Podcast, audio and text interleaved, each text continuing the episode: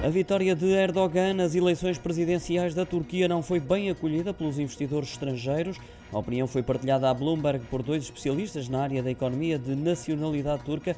O chefe de pesquisa de ações da Telimar, Azain Malik, antecipa já uma grave crise que vai afetar todos os ativos devido a um cenário de inflação muito elevada, taxas de juro muito baixas e sem reservas líquidas monetárias sob a liderança de Erdogan.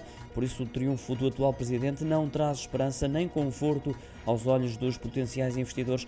Já o gestor Burak Setin Seker, da Strategy Portfólio em Istambul, lembra que a lira caiu face ao dólar e euro 0,3% e 0,4% respectivamente, o que comprova que o atual modelo económico da Turquia não funciona para que este se torne sustentável, sublinha ainda Setin Seker, é necessária uma transição para uma política ortodoxa. Qualquer sinal de mudança de política seria bem recebido pelo mercado, conclui este gestor, um dos especialistas ouvidos pela Bloomberg.